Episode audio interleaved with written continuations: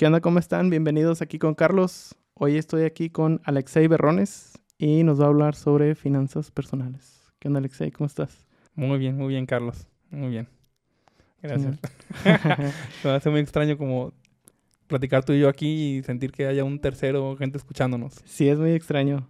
Sí. Y creo que ese, ese inicio, ese saludo lo hace, pone en contexto eso, ¿no? Que hay alguien más escuchándonos. Exactamente. Sí. Muy bien. Pues, eh, eh, pues hoy ahorita vamos a hablar de finanzas personales. Este, eh, ¿Quieres que empiece hablando aleatoriamente o quieres tienes tú algunas preguntas que te gustaría que así como que, que guíen la mm. plática o...? No, pues me gustaría que más bien tú, tú hicieras la pauta, ese inicio, porque la verdad, sinceramente no tengo yo como que mucha idea de, de eso, pues, o de inversiones, ese tipo de cosas, no. Muy bien, pues entonces sí, si quieres, este, empiezo hablando del tema. Eh, me presento, se llamo Alexei Berrones, este, actualmente eh, soy operador bursátil, eh, llevo ya eh, varios años en esto, pero ocho años desde que, de que me dedico a tiempo completo ¿no? a esta actividad. tengo mi empresa, tenemos más de cuatro años operando, se llama Grupo Aliax y representamos la marca de Modi Capital y Actify. Este, em, tengo algunos otros, no solo tengo esas dos empresas, sino también este, trabajo para otras instituciones.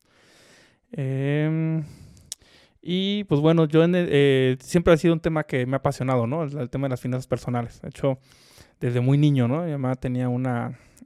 Em, yo nací el primero de enero del 89, tengo unos 34 años, y mi mamá decía que yo, en vez de decirme que yo era el primero de enero, decía que yo era el primero de dinero, ¿no? Porque de niño era, este, mis referencias eran así que, este, Así que me preguntaban, oye, ¿te acuerdas cuando fuimos a Tasco, Guerrero? Y yo, ah, sí es donde decían que estaba darte la plata, pero en realidad costaba igual que en todas las demás partes, ¿no? O sea, como que siempre, siempre, no sé por qué, pero siempre me, bueno, sí, sí sé, y siempre me ha llamado la atención el tema económico, ¿no? Siempre ha sido muy interesante para mí. Y pues bueno, pues mamá desde muy chico me decía que era primero dinero, ¿no? Y yo desde muy niño, niño sabía que me gustaba todo ese tema económico administrativo. Este, después por películas me entero de qué son las finanzas y después de qué es la bolsa de valores y esto. Y pues yo te estudié en la prepa materias relacionadas a contabilidad, estudié en la universidad la carrera de administración financiera y, así, ¿no? Entonces siempre he sido como muy, muy interesado en el tema. Entonces me ha llevado a en algún momento de mi vida tener estar en la venta de seguros y en otro estar en una de empresa de crédito y cobranza y así, ¿no? Entonces digamos que hace poco platicaba con un amigo y le decía que... Eh, muchos de nuestros clientes a veces eh, me buscan directamente cuando tienen una duda en específico que sienten que con la persona que están no pueden resolverla en cuanto a finanzas personales, ¿no? En cuanto a, a sugerirles o auditar cómo, cómo, están, cómo se están manejando ellos, ¿no? Y casi siempre saco algún, algo, ¿no? Porque em, es bien complejo que la persona promedio conozca mucho de estos temas. Una, porque pues no hay una educación financiera desde la primaria hasta la universidad, a menos que estudies algo afín algo económico administrativo. Este, entonces puede ser una persona muy preparada con maestría y doctorados, pero desconocer esta área, ¿no? Y es un área fundamental, o sea, desde muy chico nos han dicho, ¿no? Salud, dinero y amor, ¿no? Entonces, em, pensando que es un pilar de la vida, pues se me hace como algo bien em, irónico que, sea, que no haya tanta preparación para, para esa parte, ¿no? O llevarla como fuera de lo, de lo común. Por ejemplo, mi educación financiera de parte de mi papá fue ahorra, ahorra, ahorra, este, ¿de qué forma? No sé, a lo mejor en el banco, a lo mejor este, en el colchón y compra eh, inmuebles, compra casas, compra terrenos y eso para mí ha sido como, como ok, pues a lo mejor eso es la, la forma en la, la forma correcta o mejor de invertir mi dinero. Pero, claro. Pues obviamente no. Claro, no, y es que hay que entender que también las épocas van cambiando, ¿no? No es lo mismo hace varios años donde había riesgo de una guerra y que se perdiera todo al, momento actual, ¿no? Entonces las recomendaciones van variando. Entonces, em, entiendo que haya algo, algo que en su momento le haya funcionado a nuestros abuelos o a nuestros padres, pero ya no nos funciona ahora, ¿no? E incluso eh, para una misma persona hay cosas que le funcionan y cosas que no, ¿no? Hay, eh, em, voy a poner un ejemplo con esto que me, tú me dices de los bienes inmuebles, ¿no? Es una recomendación muy, muy muy popular esto de, no, pues tú compra tierra hasta en las uñas, ¿no? O sea, como sea. Pero en muchos casos ya no es algo actualizado. O sea, tengo conocidos que decían, no, es que yo hace 10 años compré mi propiedad y ya ha subido el doble del valor, ¿no? Y pues eso apenas va o sea, apenas te igualaría a la inflación que ha subido en estos dos años, ¿no? Entonces, entonces dices, ay, pues tanto, y si le consideras ahí gastos de predial, mantenimiento, riesgos y eso, pues quizás ya no es tan negocio, ¿no? Pero hay otra gente que dice, oye, pues es que me están autorizando un crédito eh, eh, hipotecario al 7% y pues como la inflación estos dos últimos años está arriba del 10%, pues le digo, ah, claro, tómalo porque le estás ganando dinero, ¿no? O sea, pero al crédito, no tanto al inmueble. Entonces, es una combinación de varias cosas, no sé si, me doy a entender, o sea, entonces hay que entender no solamente un negocio o un área, sino varias para poder, para poder tomar decisiones sobre qué hacer con la economía personal. Y sobre esto quiero que platiquemos, o sea, sobre cómo, cómo al menos yo, mi punto de vista de, este, de la economía personal, ¿no? Esta, esta, y todo lo voy a manejar con una metáfora. ¿Has jugado el Jenga? Sí. Sí, o sea, es un juego muy divertido, es muy popular, o sea, pues juegas de fiestas de niños hasta en, en, borracheras, entonces, o sea, ese es un juego muy conocido, ¿no? Eh, pues para quienes no saben qué es el Jenga, pues es una estructura que se va armando con piezas y el chiste es que cada jugador va sacando una piececita y va, va, va creciendo el Jenga hacia arriba, ¿no? Y obviamente llega un punto donde sobre tan inestable que cualquier cosa lo, lo tumba, ¿no? Entonces, ese, ese, es el juego del Jenga. La mayoría lo conocemos. Y pues voy a hablar del, del Jenga personal del Jenga financiero, ¿no? Eh, para que el, eh, el Jenga llegue más alto, sabemos que pues puedes mover la parte de arriba, pero la parte de abajo tiene que estar muy sólida, ¿no? O sea, es, es como lo del juego. Si al revés, los que son muy aventados y quieren que se caiga rápido, pues le sacan piezas de abajo, ¿no? Y para mí la parte de abajo, o, la base que yo le llamo, es el tema de los seguros. O sea, hace como unos 6, 7 meses de una conferencia en la Autónoma y alguien me preguntaba, oye, ¿y qué? Eh, ¿Cuál es la mejor inversión que, que, conoces? ¿no? Yo le decía, bueno, pues es que es muy arbitrario, ¿no? Hay muchos tipos de inversiones para muchos objetivos. Mm, o sea, pero lo que sí te puedo decir que es una inversión muy básica, y yo la llamo inversión porque a final de cuentas em, eh, en eso se convierte, es el gastos médicos mayores, el seguro de gastos médicos mayores. Es una inversión súper básica, elemental para mí. ¿Por qué? Porque eh, no, hay una... Hay, no recuerdo de quién escuché esa frase de que no hay un no hay una fortuna que te cubra una enfermedad, ¿no? O más bien, que hay enfermedades que ninguna fortuna te las cubre. Entonces, eh, y me tocó durante la época de la pandemia que mucha gente que tenía fondos muy grandes se los quemó en un ratito, en cuestión de menos de un mes. O sea... Y no tenían seguro. No tenían seguro, tenían que financiar todo ellos y pues obviamente era un tema, ¿no? Claro que también mucha gente dice, ah, pues llevo yo toda la vida sin usarlo y, y, eso, y eso es bueno, esa expectativa es no usarlo jamás, ¿no? Pero en el caso de que lo uses, pues obviamente te cubre, eh, te da una cierta seguridad, ¿no? Yo lo veo como inversión porque al final de cuentas es comprar pesos baratos, ¿no? O sea, si una enfermedad que te puede salir en 500 mil, pagas este deducible de 50 mil, pues ya este, te ahorraste 450, ¿no? Al final de cuentas es una especie de inversión, ¿no? Es, eh, digamos que con poco dinero compras mucho dinero, ¿no? Entonces yo por eso lo veo como una inversión. Y en ese sentido, el gastos médicos mayores se me hace eh, lo más, el producto más básico que debes de tener creo que no te debes de preocupar por ninguna de las otras áreas del Jenga, porque esa es tu base. Si todo lo demás se cae, mientras esa base esté fija, vas a tener un pedacito al menos levantado. Entonces, eso es como para mí lo básico. Hay muchos tipos de seguros, que hombre clave, que eh, vida, que retiro, que las becas, muchos, este, muchos. Los demás no los creo imprescindibles. El gastos médicos mayores sí. Ese sí es para mí. Cuando llega un cliente conmigo y me dice, oye, quiero invertir, lo primero que le pregunto es, oye, ¿tienes gastos médicos mayores? Y si no, primero lo, Mm, lo enrolo en resolver esa parte y después ver, porque no tiene caso buscar crecer el Jenga si no tienes esa base fija. Sin esa base fija, imagínate, o sea, no solo en mi empresa, sino en el 90% de las empresas, cuando vas a invertir, te comprometes con contratos a cierto periodo, ¿no? Eh, y no solo hablemos de inversión, hablemos de crédito. O sea, si tú sacas una hipoteca una casa, un coche, lo que sea, te comprometes a un cierto periodo. Y las penalizaciones por romper ese tipo de contratos son muy altas. O sea, hay productos en, em, en, las mismas aseguradoras que los primeros años no hay nada de rescate, ¿no? O sea, si quieres cancelarlo, pues te quedas sin dinero, ¿no? O sea, no, no te regresan nada. Las penalizaciones son de la mitad de tu capital, cosas así. Entonces, imagínate qué chiste tiene que te metas a un tema de inversión, de crédito, de lo que sea. Si, una, si no tienes gastos médicos mayores y una contingencia, llamémosla así, eh, te lleva a perder tu inmueble, tu coche, lo que sea, porque no puedes pagarlo, o tu dinero de la inversión. Entonces, no, no realmente no tiene sentido analizar las otras partes del Jenga si no tienes esa base establecida. ¿no? Mucha gente dice, no, es que es muy caro. No es cierto. La verdad es que si tú agarras un producto en, hay, em, digamos, con un eh, seguro alto, con deducible alto, eh, con quizás hospitales nivel 2 o así, o sea, no tienes que estar más lujoso para, para atenderte, ¿no? Entonces, digamos que, digamos que si realmente es un utensilio que te saque de algún apuro real, o sea, entonces realmente no termina siendo algo que, obviamente tiene un costo, pero no es como que digas, híjole, impagable, ¿no? O sea, realmente es algo con lo que tendríamos que aprender a vivir nosotros, con el costo de gastos médicos mayores. Entonces. Y ahí sería, bueno, yo porque recientemente renové mi seguro de gastos mayores, eh, digo, para no decir nombres de empresas, lo cambié porque justamente quería bajar el costo. El último que pagué se me hizo algo caro, entonces hablé con mi asesor, que considero que es muy buen asesor. A ver si luego lo invito a platicar. Eh, me ayudó a cambiarme de compañía y me explicó muy bien y muy detalladamente eso que acabas de decir, de, ah, pues los, los diferentes hospitales que hay, por qué te, serviría estar en uno más alto o no. Entonces él me ayudó a, recortarlo hasta llegar a un precio en el que yo consideré razonable.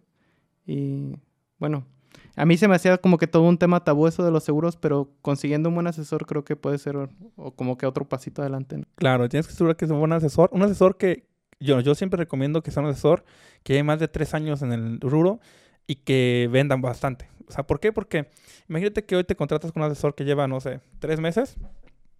Híjole, me van a matar los que apenas están empezando en esto, pero la verdad es que, imagínate, después eh, te vende el seguro, después decide moverse de profesión y tú tienes un tema, una duda en un año, pues no va a ser la misma atención, ¿no? Si me explico, ¿no? O sea, realmente te vas a quedar sin el asesor. Y el asesor es importante porque a fin de cuentas hay veces que tienes procesos en aseguradoras y si bien no es imprescindible el asesor, muchas veces tener el asesor te ayuda, no, vente para acá, vente para allá, o él mismo conoce gente, o sea, es decir, sí requieres como un asesor. Y además, cuando más experiencia tienen, y estos empresarios dicen, ah, ocupas este, pero con, tal cosa porque te vas a deducir, o sea, ven el tema de tus impuestos, o sea, decir, un asesor con más experiencia logra ver más cosas de la que el asesor novato, ¿no? Entonces, yo por eso, pues digo, cuando trabajo, pues generalmente busco asesores que lleven ya carrera en eso, ¿no? Que, que vendan mínimo unas 50 pólizas al año, que lleven más de tres años trabajando en eso, o sea, que, que sea realmente un asesor que se dedique a tiempo completo. Entonces, ¿Y cómo podría, por ejemplo, la gente encontrar a alguien que le pueda funcionar? ¿En dónde aconsejas buscar?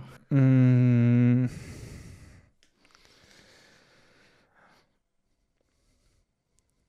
Bueno, una es eh, eh, en Facebook y preguntarle al asesor, ¿no? Oye, ¿cuánto tiempo llevas en esto? No sé, preguntas básicas, ¿no? Eh, yo estoy en una red que se llama BNI, que sirve para pasar, referencias de negocio y generalmente los asesores que llevan varios años ahí pues son, son buenos, o sea, eh, oye, recomendación personal, ¿no? Oye, ¿quién es tu asesor de seguros, no? Y, y citarte con otros asesores y entrevistarlos, porque al final de cuentas es como... Mm, como si me dijeras que vas a contratar eh, un chofer.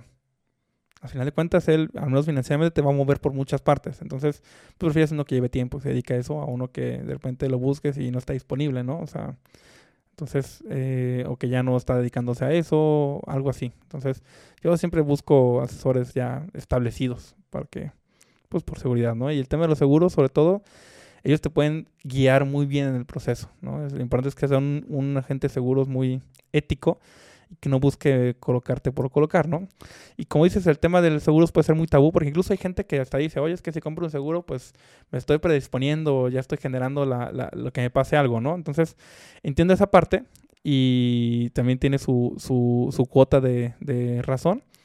Sin embargo, eh, yo creo que sí es, es, es, pues es, igual que el de daños a terceros de los coches, ¿no? O sea, pues no es que vayas por la vida esperando que te suceda. Al revés, esperas que nada pase. Pero si llegara a pasar, sabes que tienes esa cobertura, ¿no? O sea, sabes que estás preparado para eso, ¿no? Como tener condición física. No es como que mañana eh, te va a perseguir un perro y tengas que correr o te van a asaltar o algo, pero pues es bueno ir por la vida teniendo buena condición física igual. O sea, yo lo veo como algo que, que, que, es, que, es, que es importante tener, ¿no? Mejor tenerlo, eh, ¿cómo se llama? Eh, ¿Cómo dicen? Este, tenerlo y no necesitarlo que necesitarlo y no tenerlo, ¿no? Entonces, eso es algo bueno. Em, ¿Qué más te puedo decir del tema de los seguros? Em, normalmente yo lo yo siempre con la gente, sobre todo cuando tiene el tema del costo, le digo, pues agarra el más la, las coberturas básicas y que realmente y los coaseguros más altos para que realmente salga económico el producto y que lo uses solo en, en extrema necesidad, ¿no? O sea, entonces Em, pero sí que sí lo tengas. Esa es para mí la base de, esta pirámide, ¿no? Puedes tener otros y la verdad es que si, si, aprendes a usarlos, te puede servir mucho a tu favor, ¿no? Entonces, hay varios productos, hay de conocer de ellos, pero para empecemos con la base que se, para mí sería el seguro de gastos médicos mayores, ¿no? De ahí le sigue un tema que es el tema de los créditos. O sea, mucha gente también es un tema que a veces le huyen, a veces hay quien dice, no, yo no quiero una tarjeta por esto aquello, pero la verdad es que es imprescindible, la verdad es que puedes crecer financieramente con crédito muchísimo si lo sabes utilizar, ¿no? Em, y para mí es lo, que sigue porque muchas veces llegan las personas y dicen, oye, quiero abrir un negocio, quiero invertir, quiero emprender, lo que sea. Y muchas veces dicen, oye, pues tengo ahorrado 50 mil, 100 mil o eh, X cantidad de dinero pero cuando los entrevistas te das cuenta que ese dinero en realidad es su colchoncito. O sea, es decir, lo que tienes por alguna emergencia, ¿no? y, y, en ese caso, pues no está padre, porque mira, te inviertes 50 mil o 100 mil y de repente tienes una contingencia y requieres dinero y pues ya no tienes de dónde jalar, porque pues, el mismo caso que dije hace rato, ¿no? Este, los compromisos son a largo plazo, entonces pues ya no tienes esa, esa parte, ¿no? Y entonces yo digo, bueno, entonces, ¿qué pasa o sea, con toda esta gente que quiere invertir su colchoncito? O al revés, tienes, vives toda la vida teniendo un colchoncito de 100 mil y en vez de tenerlo, ese dinero creando más dinero, pues lo tienes parado, ¿no? perdiendo por la inflación. Entonces, es ahí donde entra el tema de las tarjetas, del, del, crédito. Em, sirve muchísimo tener eh, una tarjeta ahí que para cualquier emergencia puedas eh, hacer uso de ella. O sea, porque en ese caso, ya no necesitarías un colchoncito. Si tú tienes una tarjeta con un límite de 50 mil, pues ya no necesitas tener el colchoncito de 50 mil. Cualquier emergencia situación, pues jalas de la tarjeta, si me explico, y ya si no lo puedes poner a hacer algo. Entonces, y es súper sano, de verdad, porque en cualquier momento que tú tengas una oportunidad, pues bueno, es, es, es, poder, poder trabajar con dinero de terceros y eso es muy, muy rentable, ¿no? Eh, hay muchos mitos, por ejemplo, la gente que dice, no, es que no gano tanto para tener una tarjeta, ¿no? O sea, eso es falso. O sea, aunque el banco inicialmente te dé un límite muy bajo, este, mientras vayas haciendo buen uso, eh, te lo van subiendo, ¿no? Y buen uso no me refiero a que lo usas todo el mes y al final pagas todo y no pagas nada de interés, ¿no? Ese le dicen los totaleros, los que pagan toda la tarjeta. Y tampoco es, o sea, si bien el banco te va subiendo, pero te lo vas, o sea, no eres el cliente favorito del banco, ¿no? Porque no pagas nada. Entonces, siempre recomiendo que si es tu tarjeta de 20, te gastas, te gastas los 20 y al final pagas 18 y pagas el interés solo de 2000. Pero ya ese poquito que pagaste, ya, ya eres buen cliente para el banco, ¿no? Y ya este, te van subiendo más o te van ofreciendo más cosas, ¿no? Entonces, yo conozco gente que con muy pocos ingresos tiene tarjetas o, límites de crédito autorizados muy altos o con, o con tasas muy preferenciales, ¿no? Entonces, entonces, cultivar esa parte del crédito te sirve muchísimo para apalancarte, porque al fin de cuentas, el día que necesites algo van a estar como quien te eche la mano, ¿no? Y ese debe ser las instituciones financieras. Entonces, eh, se me hace esto muy importante porque nuevamente en el ejemplo del Jenga, si un momento se cae, pues tú sabes con qué empiezas de nuevo. Ah, pues con mis gastos médicos mayores y con mi crédito. O sea, entonces digamos ya vas creciendo, ya vas teniendo la parte segura, la vas creciendo, ¿no? De ahí seguiría a mí, para mí la parte de las inversiones seguras, ¿no? O sea, eh, ¿a qué me refiero seguras? A inversiones que sabes que cualquier cosa que sucede las vas a, ahí, las vas a tener, ¿no? Eh, hay ciertos perfiles de cliente eh, digo, con mucha gente, cuando la gente llega conmigo y me dice, oye, este, tiene con intención de invertir o algo, me preguntan cuál es el riesgo, ¿no? A veces me hace muy chistoso porque a veces, digo, si la gente no conoce mucho, pues yo lo puedo decir triple B o A más y pues no vas a ver a qué me refiero, ¿no? Pero cuando lo, lo, que está detrás de esa pregunta es, oye, ¿cuál es el riesgo de perder mi dinero? Entonces, así es como yo con la gente en lo cotidiano manejo ese tema del riesgo, ¿no? O sea, las inversiones seguras son las que tienes una muy nula posibilidad de perder tu dinero y las otras son las que tienes una posibilidad más alta de perder tu dinero, ¿no? Esa es como la división que yo hago. Entonces, también entra dentro de eso que puedas este, hacer uso de tu dinero o sacarlo de la inversión pronto o, no cae en esa eh, categoría. No, aquí estoy hablando nada más de la seguridad de tu dinero. O sea, aparte, es eh, aparte son, digamos que...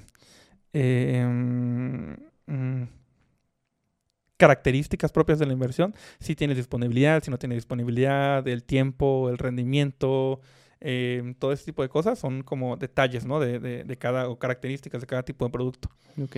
Si están en pesos, están en dólares, si son, este, hay muchos tipos de, de, inversión, ¿no? pero aquí donde yo hago la, la, la, la, diferencia es en las que son muy, muy seguras, o a veces en las que la posibilidad de perder es muy, muy, muy nula, y las que las que es más probable, las que hay una mayor posibilidad. Y no quiere decir que vaya a pasar, simplemente hay una mayor posibilidad, ¿no? Entonces, en este ramo, en este tercer nivel de las, eh, de las inversiones que son seguras, tú tienes que ver que estés respaldado, ¿no? Voy a poner un ejemplo. Em, muchas veces tú vas al banco y dices, ay, pues yo voy a invertir en el banco porque es bien seguro. La verdad es que no, la verdad es que las cuentas de inversión en el banco no están, no tienen ningún tipo de seguridad. O sea, si el día de mañana hay una crisis financiera, una guerra, este, Estados Unidos, Rusia, un, este, eh, que pierda el valor del dinero, cualquier cosa de esas, pues realmente el, el, el, banco no te va a respaldar en nada. Quien respalda al banco es el IPAF, pero solo en cuentas de ahorro y hasta 400 mil UDIs, que ahorita son como 6 millones de pesos. O sea, si tienes ahorrado más de 6 millones, tampoco te lo va a cubrir. O sea, hasta 6 millones nada más, ¿no? Entonces, eso es lo realmente seguro, ¿no? Entonces, eh, inversiones más seguras que esa, pues están, por ejemplo, eh, los seguros. Seguros, los productos que tienen con cierta inversión, eh, pues son mucho más seguros. Este, ¿Por qué? Porque cuando un país quiebra, al primero que rescata es a los seguros. Y yo creo que en una situación así, pues sean quizás a los únicos, ¿no? No, no alcancé a, rescatar a las otras instituciones, ni a los bancos siquiera. Pero a seguros te refieres a como a esos seguros que ofrece como GNP, Seguros Monterrey, ese tipo Empresas de... aseguradoras, como Segubeca, Plan para el retiro, todo ese tipo de productos, esos son los a los que va a rescatar. Porque además son los que pagan los gastos médicos mayores. Y como te digo, es la base, pues son las primeras instituciones que les pagan. Entonces, eh, o que rescata un gobierno, ¿no? Entonces, en ese sentido, pues todavía es más seguro tener tu dinero en una, en una aseguradora que en un banco, ¿no? Y más que seguro, pues con el gobierno, o sea, CETES, UDIs, este, bonos, todo ese tipo de productos del gobierno. El gobierno siempre te va a pagar. Si un día quiebra, va a cobrar más impuestos y te va a pagar. O sea, esas, esas, o sea, por eso que dicen que es que la, la que no tiene riesgo, ¿no? O sea, en realidad sí tiene riesgo, pero pues sabes que va a pasar, que te va a pagar. O sea, va a imprimir más, y, o sea, va a hacer lo que tenga que hacer para pagarte. O sea, eso sí, sí, este, sí, sí, va a suceder, ¿no? Entonces, Órale. tienes ese rango. El único problema de todas esas inversiones eh, es que el conflicto que tienen es que las tasas que te ofrecen son a veces tan bajas que no te cubren la inflación. Para los que, es que no saben qué es inflación, la inflación es el valor que pierde el dinero a través del tiempo. O sea, imagínate que, eh, no sé, no sé, imagínate que en un cierto año el litro de leche está a 10 pesos y el siguiente año el litro de leche está a... a pues como ahorita con el gancito. A 11 ¿no? pesos, ¿no? Ajá, como el meme del gancito, todo esto, o sea, a eso me refiero, que el, que el producto en sí va valiendo cada vez más dinero, es más caro.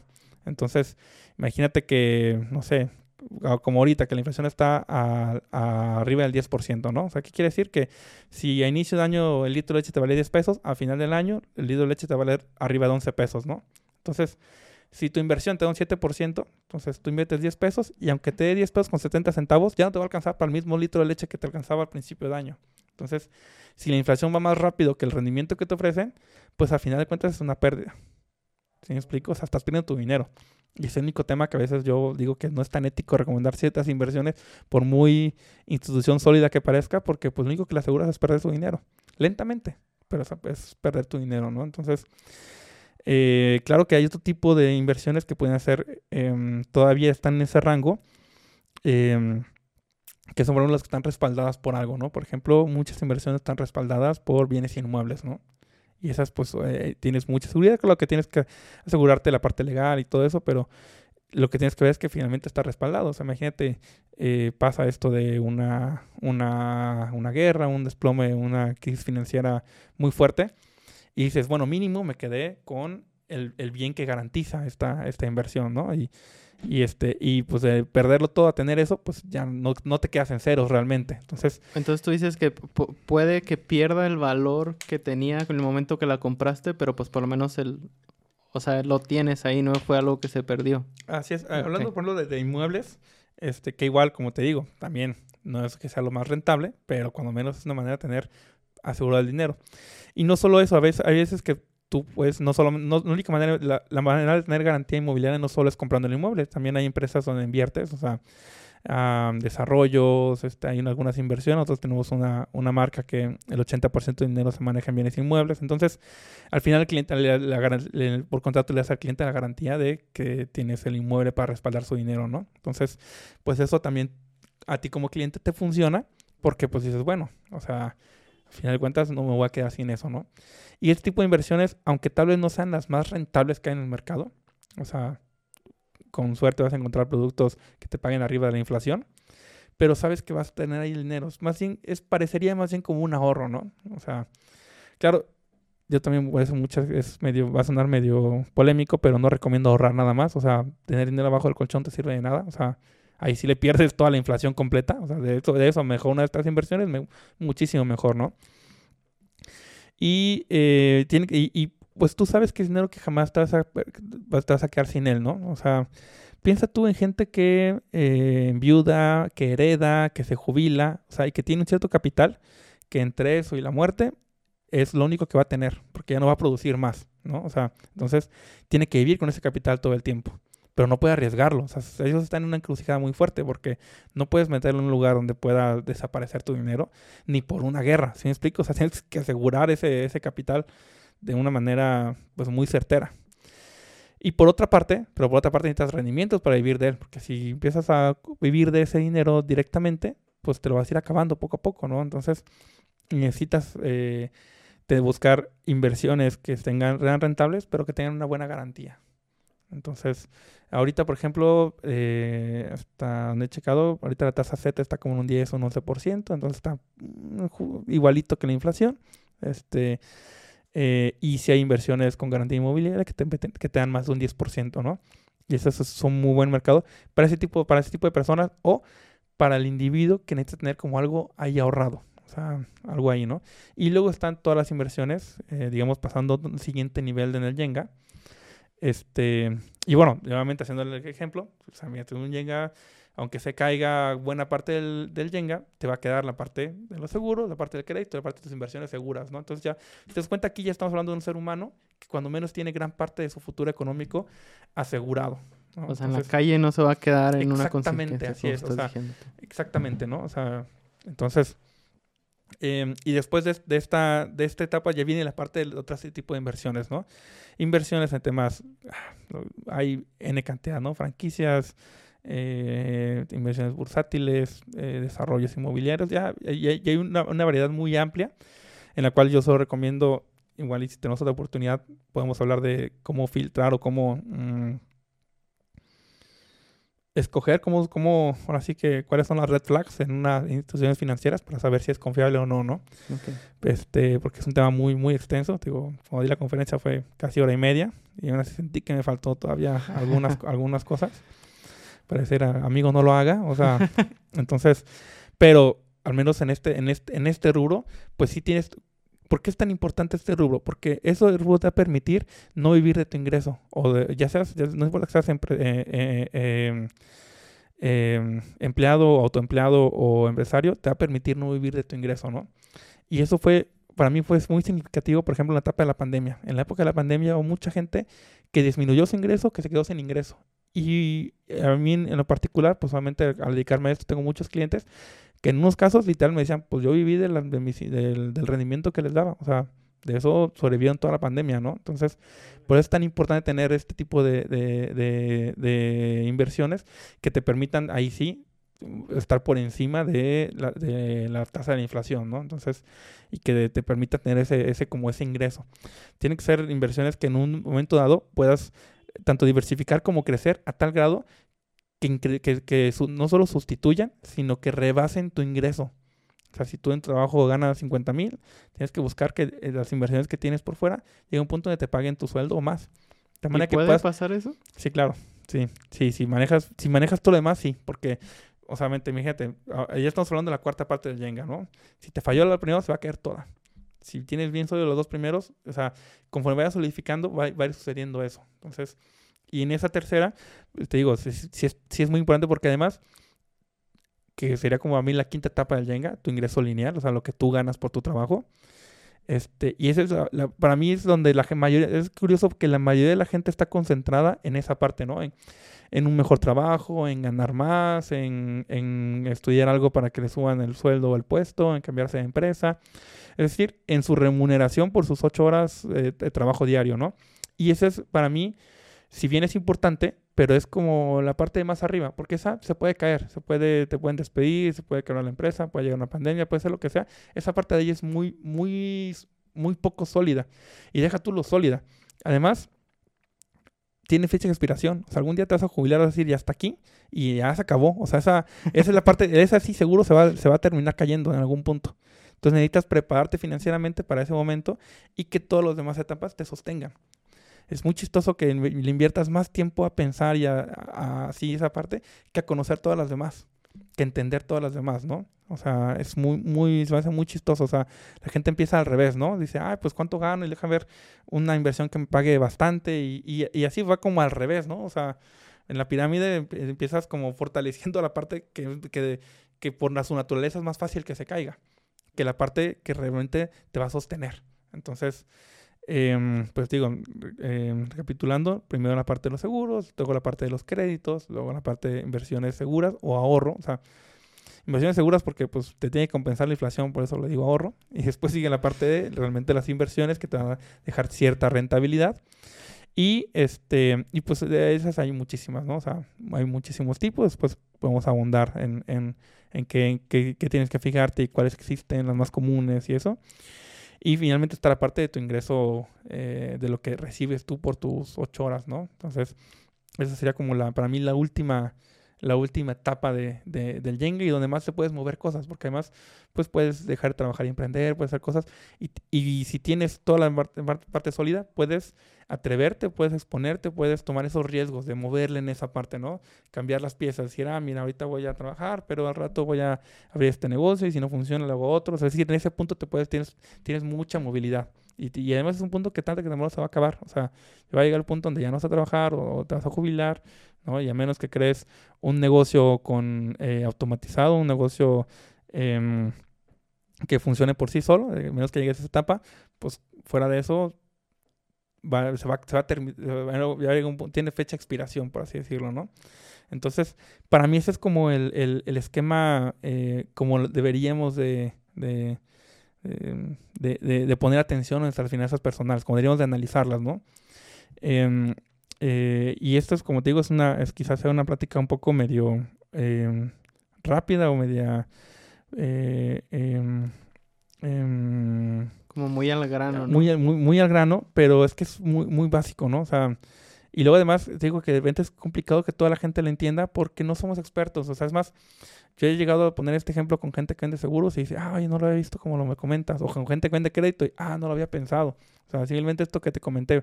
Es importante conocer créditos, como, como este ejemplo que te di al principio de la práctica. Si no conoces de créditos, no entiendes el tema de la inflación. Imagínate cómo puedes tomar la decisión de comprar una casa, ¿no?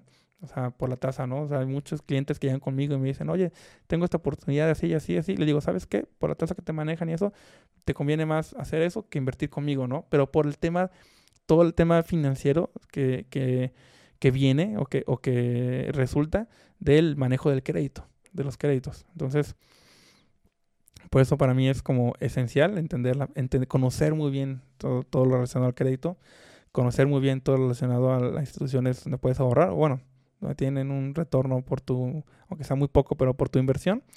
Este, las instituciones donde puedes invertir y finalmente, pues cómo puedes ganar tú más con, en, tu, con tu trabajo, ¿no? Con tu tiempo, dinero y esfuerzo propio.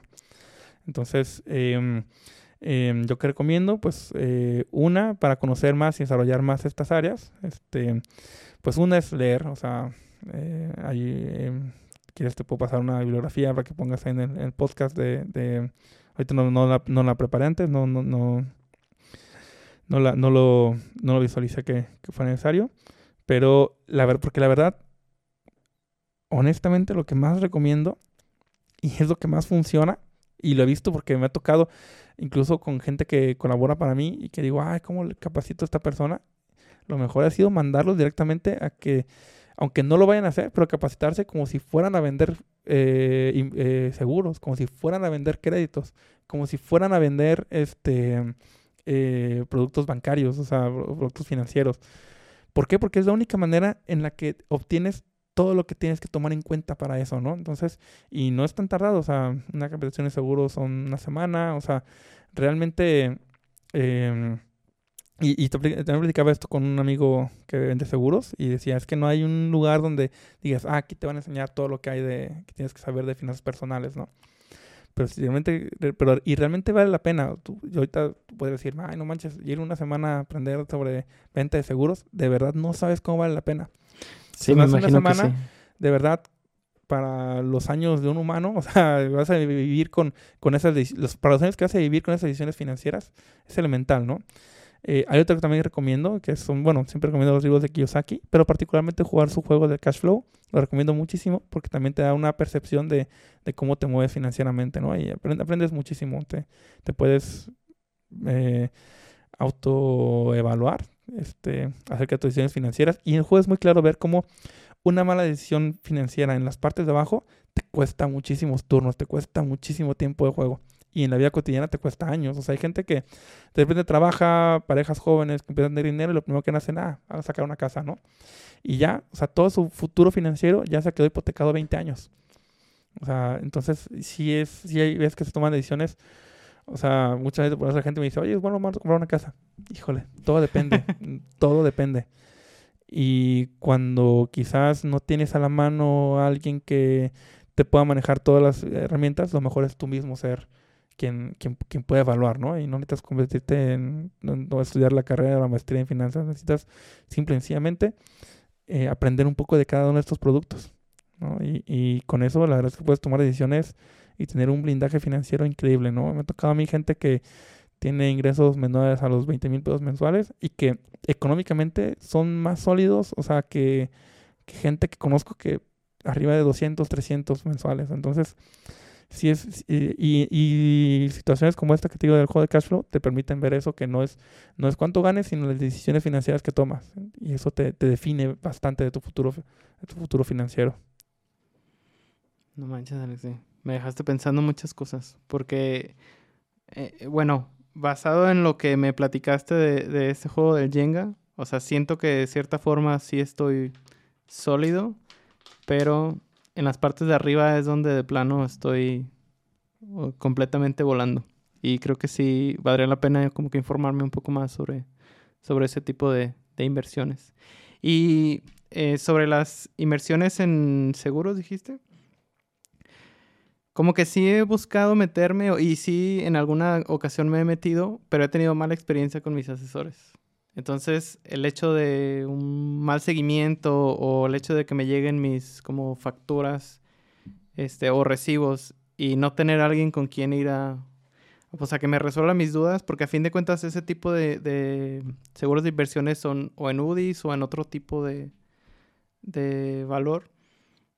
Y la verdad es que para mí es muy confuso, pues, ¿no? Entonces no tener a alguien que me resuelva dudas, pues me hace sentir como vulnerable y, y a lo mejor siento que estoy comprando ahí castillos en el cielo que al final no van a valer nada. Digo, ese es, ese es mi, mi sentir, ¿no? Sí, no, y puede pasar, mira, hoy eh, está con una clienta que me comentaba, no, yo no quiero seguros de gastos médicos mayores.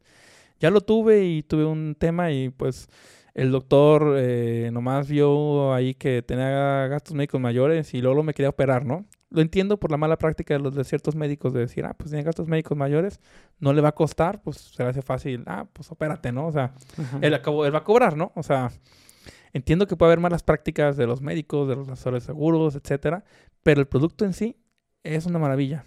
Y conocer de él, de verdad, yo te lo aseguro, mira, si tomas, o sea, si tomas una semana para capacitarte en, el tema de seguros, o sea, vas a entender qué es la UDI, cómo funciona, por qué los mejores seguros, o sea, bueno, sí, pues sí, la verdad es que siempre yo siempre, como cliente siempre recomiendo todo en UDIs, ¿no? O sea, porque, y todo ese tipo de cosas lo puedes atender y, y, y no solo eh, vas a, ya, ya llega un punto donde el asesor de seguros va a ser imprescindible para ti, porque incluso puede ser que conozcas más y te va, y te va a ayudar, o sea, de verdad, créeme que si pudieras tú absorber el conocimiento de de un vendedor de seguros, un vendedor de créditos, un conocedor de productos financieros bancarios y eh, un conocedor de, de, inversiones y, Y con eso, créeme que tomarías decisiones súper... Em, eh, que en la vida te avanzarían muchos turnos, ¿no? Te, te, ahorrarían muchas partes, ¿no? Entonces, este... Sí, ahorita que tenemos te puedo recomendar algunos conocidos que tengo en el área de seguros, pero sí se me hace como muy, muy básico, muy, muy básico, o sea, muy, muy básico tener esa parte eh, cubierta, sobre todo porque es la base.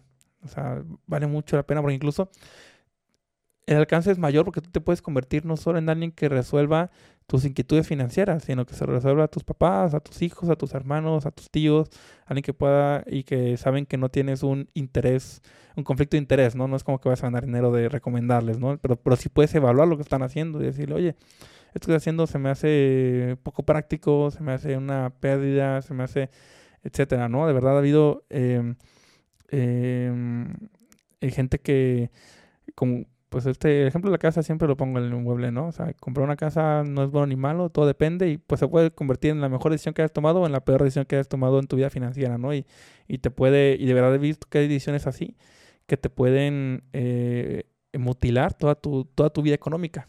O sea, por una mala decisión que se tomó en un momento, ¿no? Entonces, sí, por eso recomiendo siempre volverse como experto en, en, en, en todos estos temas. O sea, conocerlos muy bien, porque además, pues le dedicas ocho horas al día a tu vida económica. Entonces, si, o sea, entre eso y dormir, se te va la mayor parte de la vida. Entonces, si no se te va a ir, pues mínimo que les pueda sacar buen jugo, ¿sabes? Y, y es muy interesante conocer de temas, de temas financieros. Si te, si te, si te da otra forma de ver el mundo. Ah, pues muchas gracias, Alexei. La neta es que sí estuvo bien interesante. Digo, incluso para mí que la verdad me siento muy, muy ignorante en ese tema.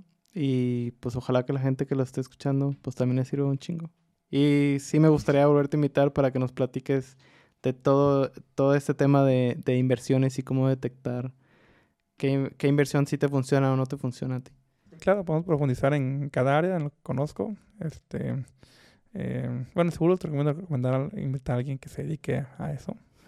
este, eh, sabemos, yo, yo en sumo más de 10 años yo creo que tomé mi capacitación en temas de seguros. Y, y, y, y, te digo, es, es, tan básico. Yo, yo manejo 14 seguros. O sea, tuyos personales. Sí, míos personales. Órale. Y este.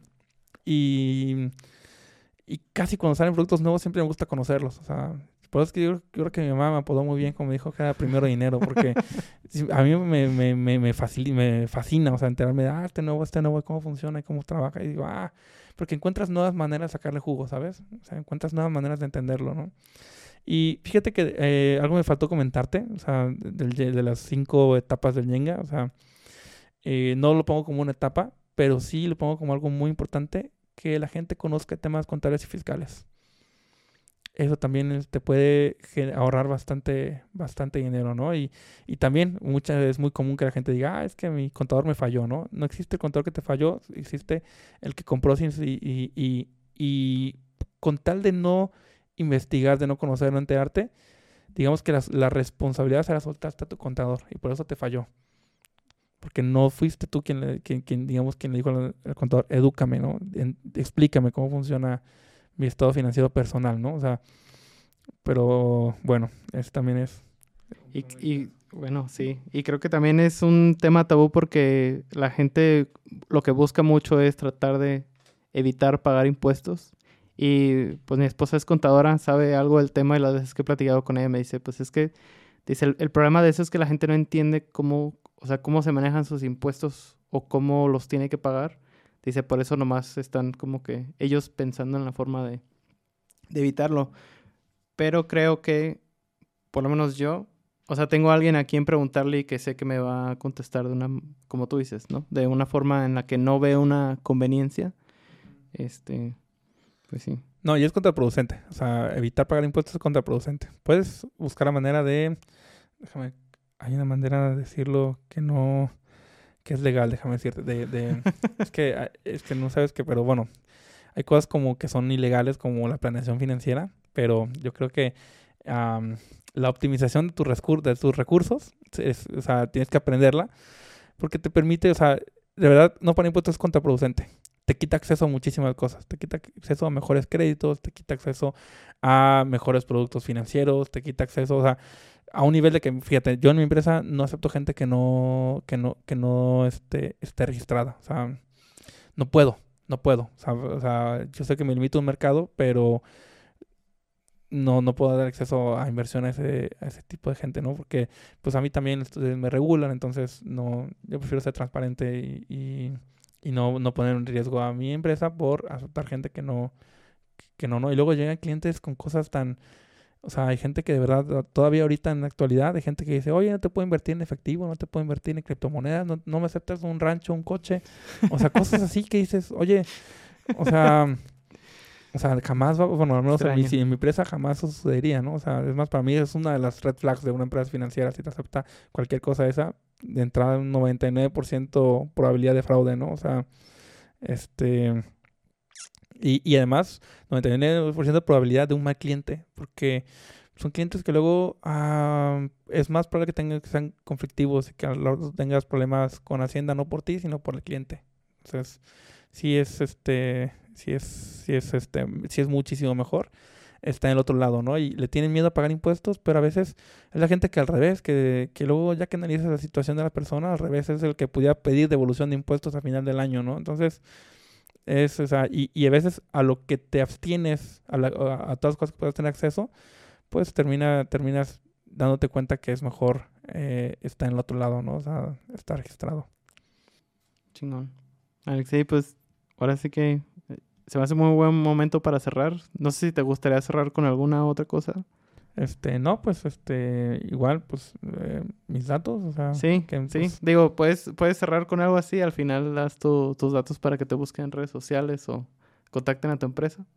Y si, si no, pues, nomás nos pasamos directo a, a tus datos. Este, no, pues, este, agradecerte a ti muchísimo la invitación. Este, como te comentaba al principio, hay dos temas que me son imprescindibles que la gente los escuche y se interese por ellos, como es este de las finanzas personales y el de cómo cómo identificar buenas empresas financieras, ¿no? O sea, para invertir, para créditos, para, para todo, ¿no? Buenos asesores, o para cómo filtrar, por así decirlo, a quién te vas a acercar, ¿no? Entonces, esas, esas dos cosas me hacen de las más importantes. Y, pues bueno, agradecerte la oportunidad de, hablarlo. Espero que tengamos oportunidad de, expandir más el tema. Y pues bueno, eh, me acuerdo mi nombre, es Alexei Berrones. Estoy en Instagram y en Facebook como Alexei Berrones. Y em, tengo dos empresas financieras. Este, una es Actify, está, la página web es actify.mx y Modri Capital. La página es modricapital.com, ¿no? Pueden ver información y cualquier cosa, pues, eh, pues estaré en contacto. Va, pues las pongo ahí en la, en la descripción del, del podcast. ¿Y para qué otra cosa te podrán contactar? Como esta, esta plática que diste, ¿Es algo que comúnmente haces? ¿Comúnmente haces o no? Em, fíjate que eh, en la empresa sí. En la empresa comúnmente, tanto para clientes como para no clientes, tenemos este tipo de, información financiera. Eh, tenemos algunos, eh, organizamos juegos de este que te dije de cash flow, tenemos algunas pláticas este, mensualmente para, para educar financieramente tanto a nuestros clientes como a los que no son clientes. Es, un tema, yo creo, de, de, de educación, ¿no? O sea, Em, eh, independientemente que lleguen a invertir, lo más importante que, que cuiden la base, ¿no? O sea, con, primero con nuestros clientes y pues también con, con los que pudieran en algún momento llegar a ser clientes de nosotros. Entonces, ese, em, ahí en el mismo se pueden comunicar a la empresa para que les den información. Chingón. Bien, entonces. Sí, si algunos me tocan darlas a mí, otros invito gente que es más experta que yo en, en ciertas ramas, ¿no? Órale. Entonces, dices que incluso a personas que no son clientes tuyos también ofreces ese servicio dentro de tu empresa. Sí, sí, sí. O sea, los, los, talleres y las conferencias son abiertos al público. Mm, qué chingón. Qué chingón que haces eso, Alexi. Y pues ojalá que les sirva a mucha gente. Pues ahí está la información. Este, ya la compartiste. Ahí están tus datos para que te busquen si quieren saber más. Y pues, yo creo que ya es todo. Ahora sí, ¿te gustaría cerrar con algo más? Este, no, pues, ¿qué más? Este. Que, le echen ganas. No, la verdad es que espero que, que, les ayude a reflexionar sobre su propia pirámide, su propia estructura de financiera. Y que den importancia, mínimo en las dos primeras partes. O sea, de verdad, esas las pueden sacar de muchísimos apuros en el futuro. Gracias, Alexei. Ahora sí, eh, pues muchas gracias a todos. Esto fue aquí con Carlos. Alexei Berrones, muchas gracias por estar aquí y nos vemos el próximo episodio. Gracias. Hasta luego. Adiós.